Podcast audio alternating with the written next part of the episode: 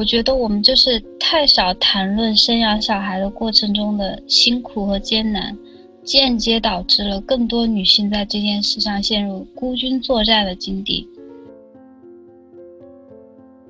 说白了就是很像一块新海绵，在用旧了之后就变破破烂烂一样，生产材料受损，就这样。有的时候，你连续不睡觉，就是大概一周之后，人就会陷入一种比较癫狂的状态，感觉就像在坐牢。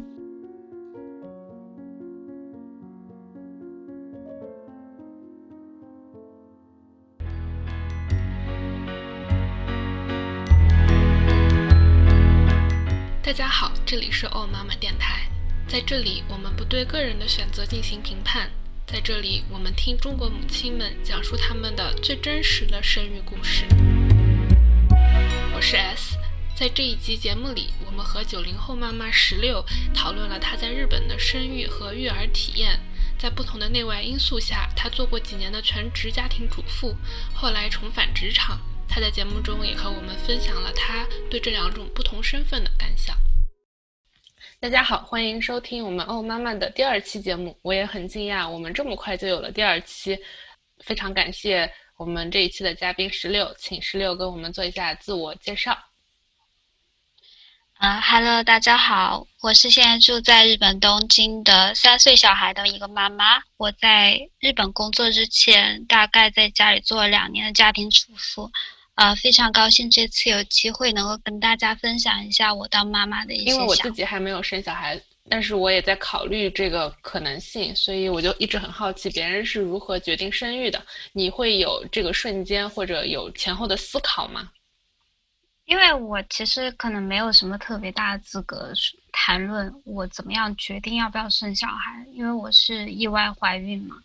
但是，就是怀孕了之后，决定要不要的时候，还是犹豫了一阵。我妈是极度劝我说不要要这个小孩，因为她觉得我在一个不是很恰当的时间怀孕。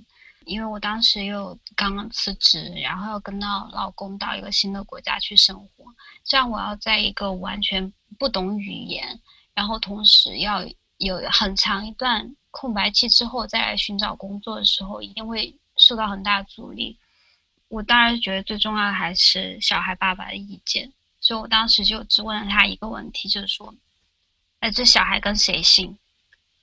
然后他就说啊，跟你姓。然后我就觉得大概是可以，因为最重要的原因是因为我觉得生了小孩之后还有养育的问题，你 partner 靠不靠住是我当时觉得一个非常重要的原因。跟谁姓这个东西，跟他对他来说。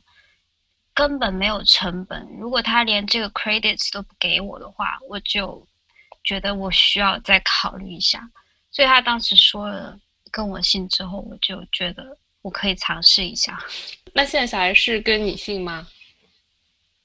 对啊，对。我今天刚看到讨论，就说呃关于冠夫姓的事情，在日本的话，基本上女性都是要跟男性，就是他们一定要让你选一个姓吗？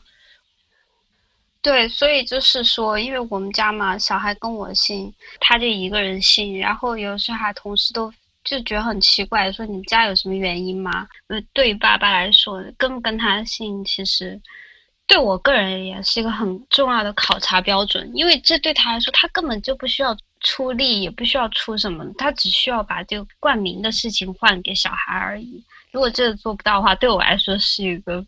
Red flag，对每个人的选择都太不同了。你当时是说你怀孕之后，在国内待了一段时间，是几个月的时候到的日本呢？三个月吧，那还挺早的。对，所以之后就是我一个人蹲在乡下。那你觉得在日本怀孕和生育的体验，根据你了解到的美国和中国的情况，你觉得会有什么不同吗？就我知道区别还挺大的。就美国怀孕生孩子，感觉都非常 rough，对待你的方式都比较那种，触感比较像那种不锈钢的感觉。然后呢，在日本生孩子，就是你感觉就是非常温暖，有一种 那种被棉花包围的感觉。在总体上非常 supportive 的这边的话，然后呃，我我们当时订的是一家妇产科医院，然后产检是每半个月去一次。大厅是有人弹钢琴的那种，然后有很多产前培训，每次培训都会送礼物，有很实用的那种东西，比如说小孩小鞋子啊、小勺子啊什么的。然后产检之后还有一些什么手部按摩、脚部按摩的那些活动。那生完小孩之后呢，医院还有就是喂奶啊、洗澡的培训。呃，餐点都是非常好的，我感个人感觉，虽然我没吃过啊，但感觉就是那种米其林级别的。然后在生了之后也有很多 follow up，啊，日本政府也是有很多 follow up，在你生完之后一个月就会有人，呃，上门家访，就看你的就是产后情况，然后小孩的情况，你有没有就是新产后抑郁的症状啊之类的。就总体来说，我觉得在日本生育的话，我不了解所有国家，但我总体个人的体验的话，这边还是蛮不错的。那还挺好的。一说到日本呢生小孩，就感觉是那种粉红色的房间，就看到 差不多了。对，就看到豆瓣上面会有一些有灵会会写他们的体验，就感觉非常的粉红色。对，然后就是政府也会有补贴嘛。有的父母没有订那种特别好的医院，就是去那种一般的医院的话，就补助四千二百刀，最后还有可能很多人还会拿回拿钱回家。你觉得在日本的话，会对母亲的期待会是怎样的呢？就是家庭主妇的比例会高一点吗？其实我不太清楚诶，因为毕竟我们家是外国人嘛。确实，我觉得他们还是有很多期待，就是比如说我小孩上保保育园。他们就觉得，比如说处理一些比较紧急的事情，就应该妈妈来。然后我们家都是紧急联系人，都是爸爸，他们就觉得这太不可思议了。然后我们家又是爸爸做饭，他就觉得真的是就是从来没有见过那种的感觉。所以我估计这个期待还是就是说，妈妈应该是作作为主力来照顾小孩跟家里面的人。那我觉得你你们家爸爸是属于呃在全球都比较好的那种。跟 全球的男人们，他知道应该很开心。对，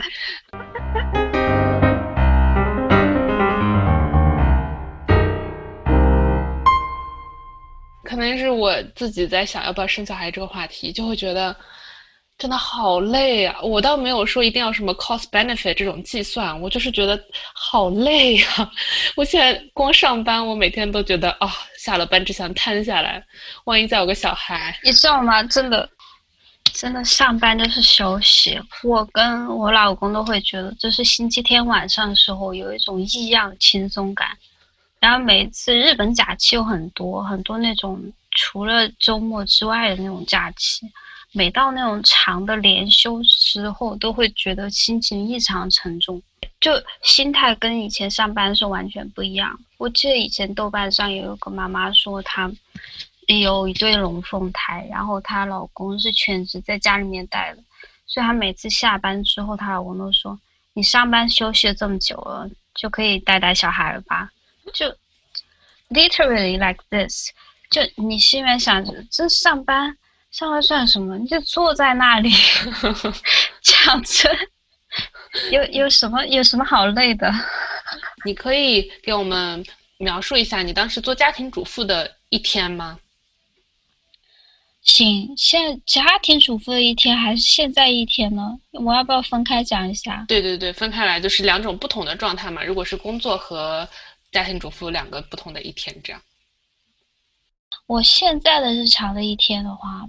首先是什么意外都没有发生的一个工作日，然后就早上七七点钟起床之后呢，就开始给他准备早餐，然后让小孩吃上之后就去开洗衣机，那自己呢刷牙洗脸，同时观察一下他是不是还要吃，然后再拿点别的。如果来得及的话，我就去洗个脸，换好衣服，然后他吃完了之后呢，就给他换尿布和衣服，然后就出门。啊，送到托儿所之后，然后我再回家，就开始我朝九晚五的工作。啊，下五五点下班之后呢，我就出门吃饭，然后练瑜伽、学习、看了剧之后就回家，然后再做一个半小时的家务，大概就洗碗啊，准备他第二天的东西啊，还有写联络账啊，还有各种各样的事情之后我就睡觉。当然，我出门这段时间呢，都是他爸爸在照顾。这这只是一个非常理想的模板，因为这是一个什么都没有发生的时候。就如果是发生什么的时候，就比如说小孩生病的话，就真的是里里外外忙成一锅粥。如果小孩就大人还因为这样子照顾小孩累病了，真的就是雪上加霜。就稍微好一点的话，小孩没生病，大人病了的话，就两个人一起带。晚上的时候，两人三脚还能勉勉强强把事情做下来。嗯，就比如说我例假，然后他爸爸感重感冒了，就一个人只能有半个人的劳动力，然后合起来可以勉勉强强把小孩搞下去。呃，这种时候就真的没有什么个人时间了，我还只想往床上一趴，洗漱都是需要毅力的。很多时候就灯开着我都睡着了，这是现在的一天。家庭主妇的时候，我作为家庭主妇的时期都是就是在怀孕跟照顾小孩期间。照顾小孩的时候，那时候他非常的小，我真的是连睡觉都是那种片段状的，因为你要喂奶，要照顾他，然后还要自己还要吃饭，然后还要给他做一些睡眠训练什么的事情。非常的疲惫，我就崩溃过好多好多次。有的时候，你连续不睡觉，就是大概一周之后，人就会陷入一种比较癫狂的状态。所以，所以感觉就像在坐牢。你知道那种贪污之后的人被抓起来之后，双规的时候，就是问让他坦白从宽，采取的方式就是让他不睡觉，然后一直用灯。照着他的脸，用冷水泼他。我感觉我就是当时被审讯的那个人，还没有坐牢之前的那个状态。嗯，但是但现在在坐牢的状态。至少你有家人陪你一起坐牢。对，必须的。他没有下地狱的话，我绝对就是把他的 一起弄死。那你是到小呃多久的时候才可以，比如说睡上五六个小时，睡一个整觉呢？因为我还做了比较好的睡眠训练，我当然知道这个点可能有很多妈妈会来吐槽，不过我就是非常坚定的一定会训练他那种，因为不训练的话我就先死了，那什么都白搭，所以我就是对这件事还是蛮有执着的。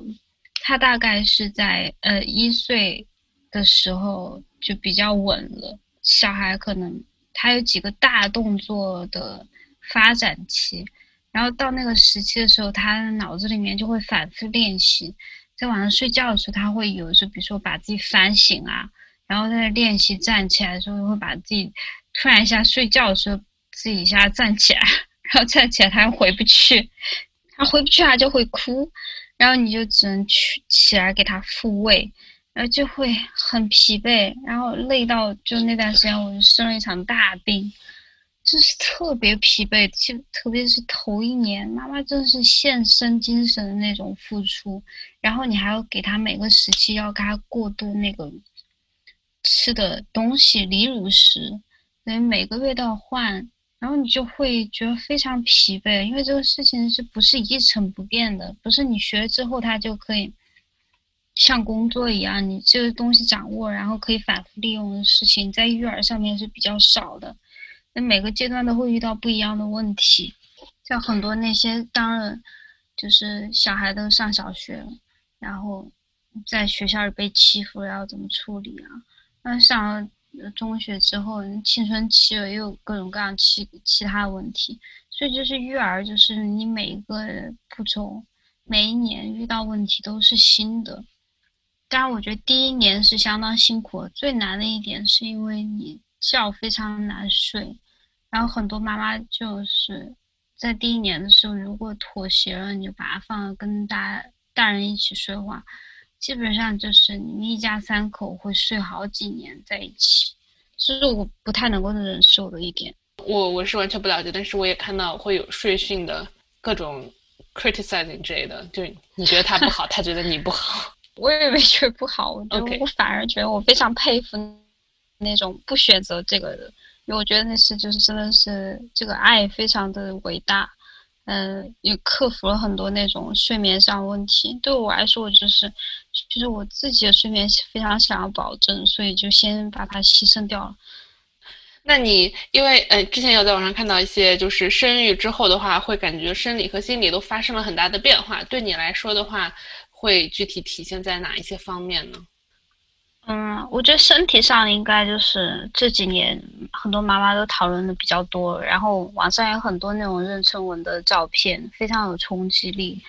呃，我个人感觉就是综上种种。就这是个妈就会摊上几样，比如说脱发呀，然后痔疮啊，或者是就是，我知道有些妈就生了小孩之后，那个裂裂纹是一直裂到 肛门的，所以就是很段时很长一段时间大小便都是有问题的。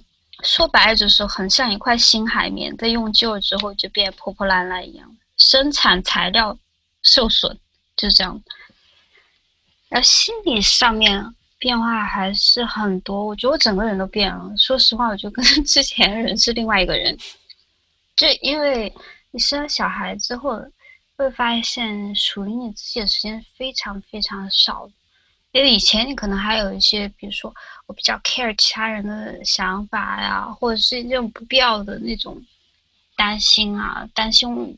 其他人的眼光什么，现在根本就无所谓了。我觉得这个可能一方面是时间有限，另外一方面是因为，在生产这个过程当中，你整个人的羞耻心就已经丧失了，就再也不会有那种特别对面子上面是的那种执着，已经没有了。因为你在生产过程当中，就像像一条鱼一样瘫在案板上面。没有什么自尊心的，就在这个过程之后，你就彻底丧失这个部分了。那你觉得是变化呢，还是有有一个好坏的变化？那身体上面肯定是比较 negative 的影响，但是心理上的变化呢？嗯，我觉得 neutral，其实你也不好说它到底是好还是不好。但有一方面就是你别的精神上没有那么 sensitive，比较干燥，就是对什么的感受性呢？就没有那么强烈，但有一些妈跟我恰恰相反，就生了小孩之后，呃，看个那种童话故事什么的，或者是比较催泪的电影，然后就是泪腺很发达，那样的妈妈是也是有的，就是就是深层次人跟人之间的链接会有更深的体会的部分也是有加深的，我觉得。你说到深层次的那种跟人的连接。我一直很好奇，因为我没有过这样的体验。你会有那种就看见你的小孩就觉得，就是有一种爱的涌流的那种感觉吗？对，有的时候也会觉得他很可爱，然后像我朋友说一样，就这秒觉得哎，我儿子真可爱，然后下秒就觉得哎，要是没生，什么事儿都没有。就就妈妈都是比较精神分裂的。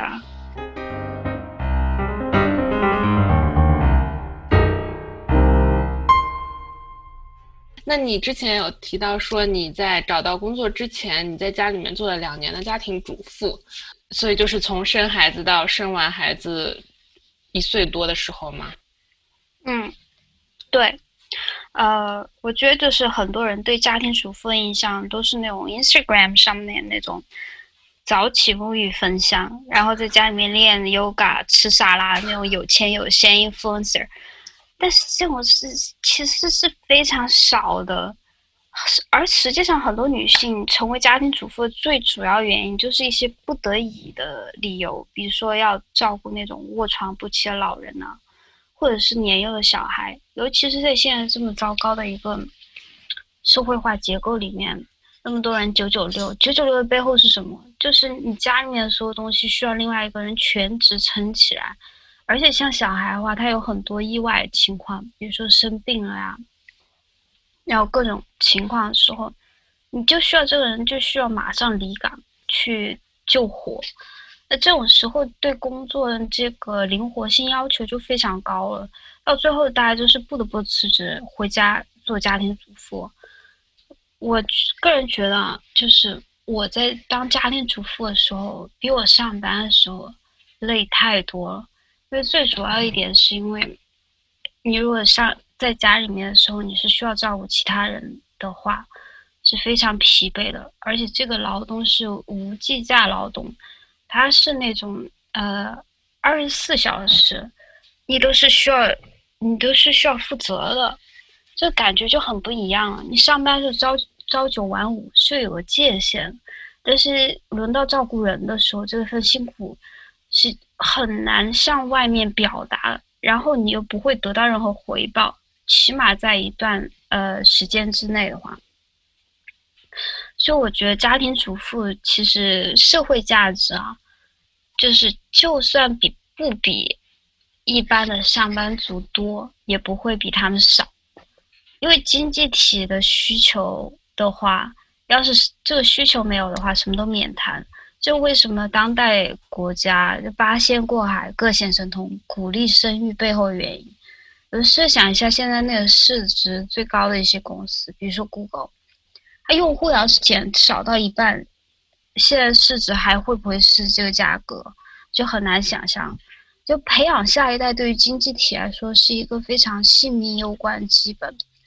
然后现在急红了眼，政府是很想要新鲜血液，但养孩子是个非常 demanding 的工作，而且没有在没有什么特别大的回报。讲真，这时候谁会站出来说哦，那我可以去照顾？多半就是妈妈说：“那我就辞职吧。”我觉得家庭主妇在不被社会认同的情况下，奉献自己的时间跟精力为社会培养下一代劳动力和消费群体。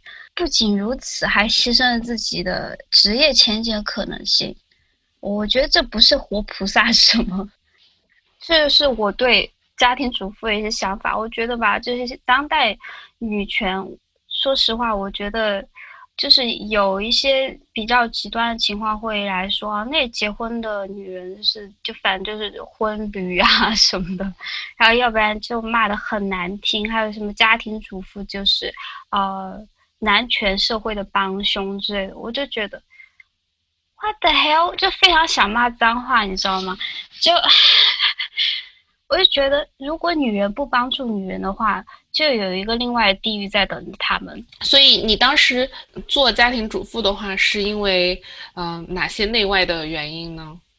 我当时的想法其实就是我开头说非常幼稚，我以为我在家里可以当 Instagram 上面 influencer，你知道吗？后来我发现，因为你在怀孕，然后你身体上有很大负担，是不可能过那种优雅的生活的，你每天都挣扎跟你身体上那些痛苦做斗争。然后到生了之后，真的就不说了，睡觉都睡不上，根本不不要想过那种非常啊美丽的生活，跟你这生活根本不搭嘎儿，就差太远了。我当时没有说决定要做家庭主妇，只是因为我就是不小心怀孕了，所以就无奈在一个陌生的国家，先生了小孩之后，勉勉强强把他弄到托儿所之后，才开始找了工作。那你在找工作的时候是一个什么样的状态？日本的企业会对生育过的女性有什么要求或者期待吗？就不一样的那种。呃，我觉得我找工作过程就是因为当时有个时间限制，嗯，我必须在三个月之内找到，没有找到的话就，嗯，小孩就要从托儿所回家，因为就是他觉得你其实可以在家里面带小孩的话，他就送回家了。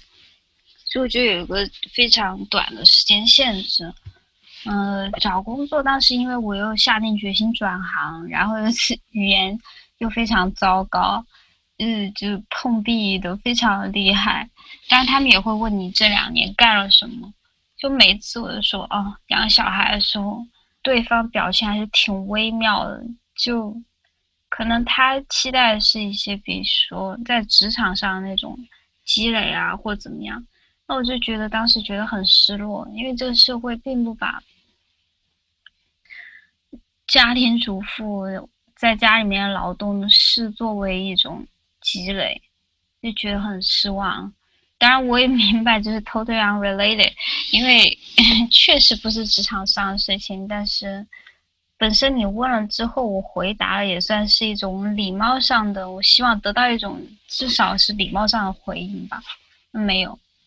在日本，对这种生育后妇女，没有什么特别大的期待，然后他们也会知道你家里面有一些就是不方便的时候啊，或者怎么样。然后，嗯，我经历的每个公司对于就是有小孩的爹父母，都是有特殊的假期的，就比如说小孩的看护休假啊，或者什么的。然后，就是什么产休跟育休，就是嗯，产假和呃育儿假期，每个公司也都是有的。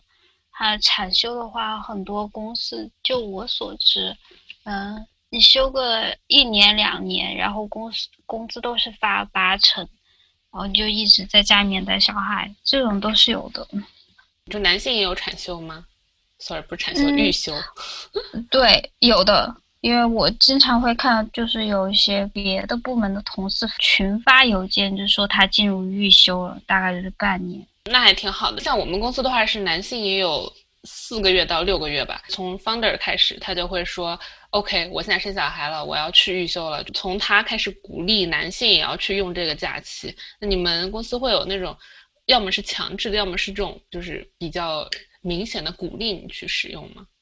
哦，鼓励的，然后也会经常宣传大家一定要休这个假。然后，因为日本其实很多男的不休这个假，就算有公司就会鼓励大家说：“你看我们公司男性预休的概率大概是就是普通社会上男性预休的多少多少倍之类的。” OK，那还挺好的，因为我我就感觉中国目前大多数的职场。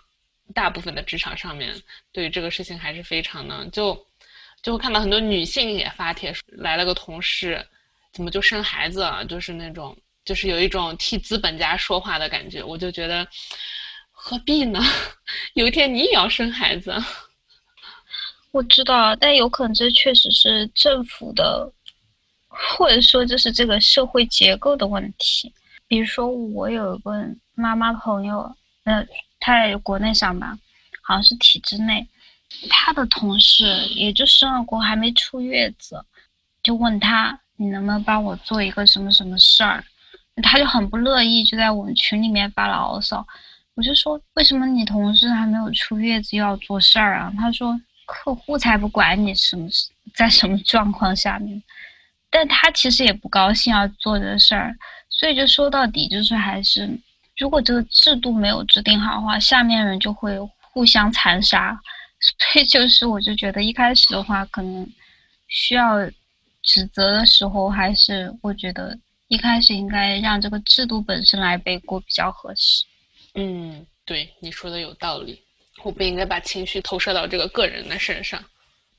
其实我觉得确实，他们这么说也会造成一些不舒服嘛。因为我当时在家里面当家庭主妇的时候，看到一个，我也在豆瓣上 follow 一个很喜欢的人，他发了一句说啊，家庭主妇就是不创造 GDP，所以你就是意思说你们活该，就是在某一些舆论层面上，我心里面就挺难受的，就没想到他会说这种话，你知道吗？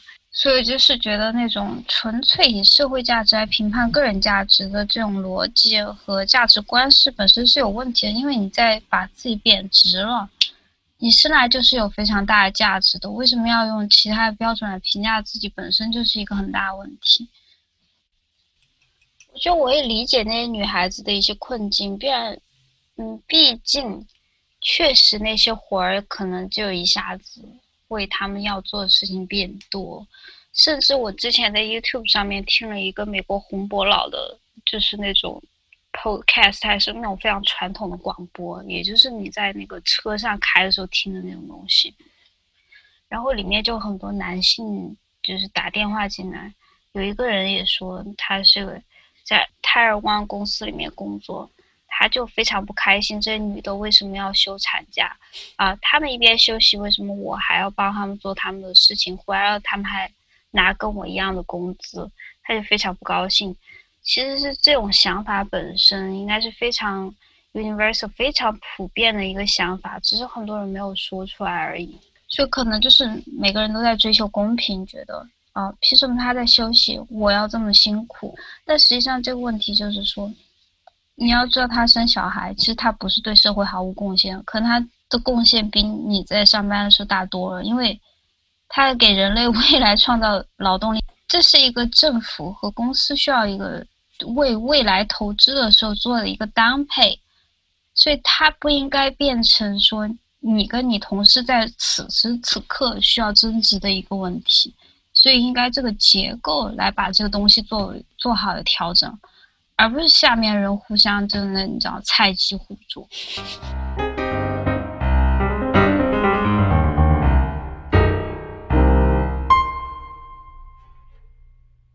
那你觉得整个生育过程中会有遗憾吗？会觉得当初要生下来吗？我觉得这个就是 yes and no。嗯，就是有的话，就是每个妈妈。都会有那种累到快要窒息的瞬间，比如说小孩又生病了，自己又跟着病了，还要带着上班，因为你没有办法送他去托儿所，那怕感染其他人嘛。真的是那种时刻，是满心绝望，就累得要死了。但是生小孩或者养他的一些快乐，也是怎么讲，不足为外人道也。你就不知道该怎么表达，但是又觉得可以藏在心里。那种真挚交流，跟就是被真正的那种深深爱着的那种纯净的感情，还是非常珍贵的。确实，我可能确实没有在最好的时候，比如说经济条件啊，环境也适应好了，就是什么事都准备好之后再怀孕，也确实度过一段相当艰辛的时光。但是呢，如果我当时尽全力做过一切，最后的结果依然是现在这个样子。也会，也许我可能会难过、悲伤，但是肯定不会后悔，因为那个样子，如果我后悔的话，就是对我当时自己的一种侮辱。我觉得，那你现在还会想要生第二个小孩吗？那就他爹能生的话，生多少都行，所以就无所谓。那所以就是你不想要再生的意思了。啊，要从我生的话，估计就是没戏了。嗯，那万一要是再有个意外呢？那不行啊，坚决不能意外。就算没有性生活，都不能再有意外。好的，我听到了你的坚定。那肯定不行。那你那就是等于你的生育故事的话，基本上你这辈子就是到到此告一段落了。哎，我的妈，这生育故事已经够受的了，不能再有了。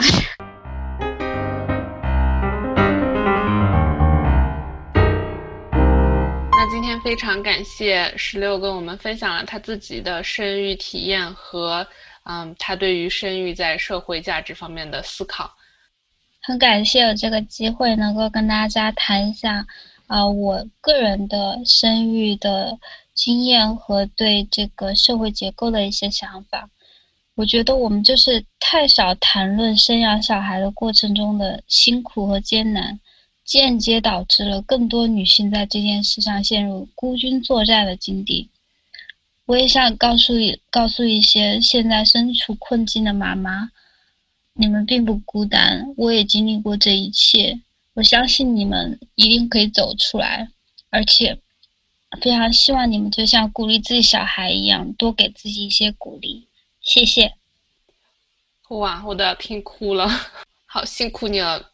把你搞到这么晚，没关系，我非常期待这个成品。好的，我我今天就开始剪。没有小孩就是这么好，跟你炫耀一下。你还记得那样的生活吗？是啊，真的，你有小孩最幸福的时候就是就是打平到你单身的时候那个状态，没有更多。嗯，好的，那我们就先这样，辛苦啦。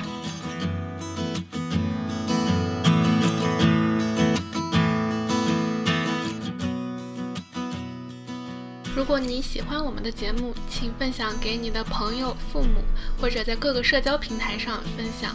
如果你或者你的母亲愿意来讲述你们的生育故事，欢迎通过邮箱联系我。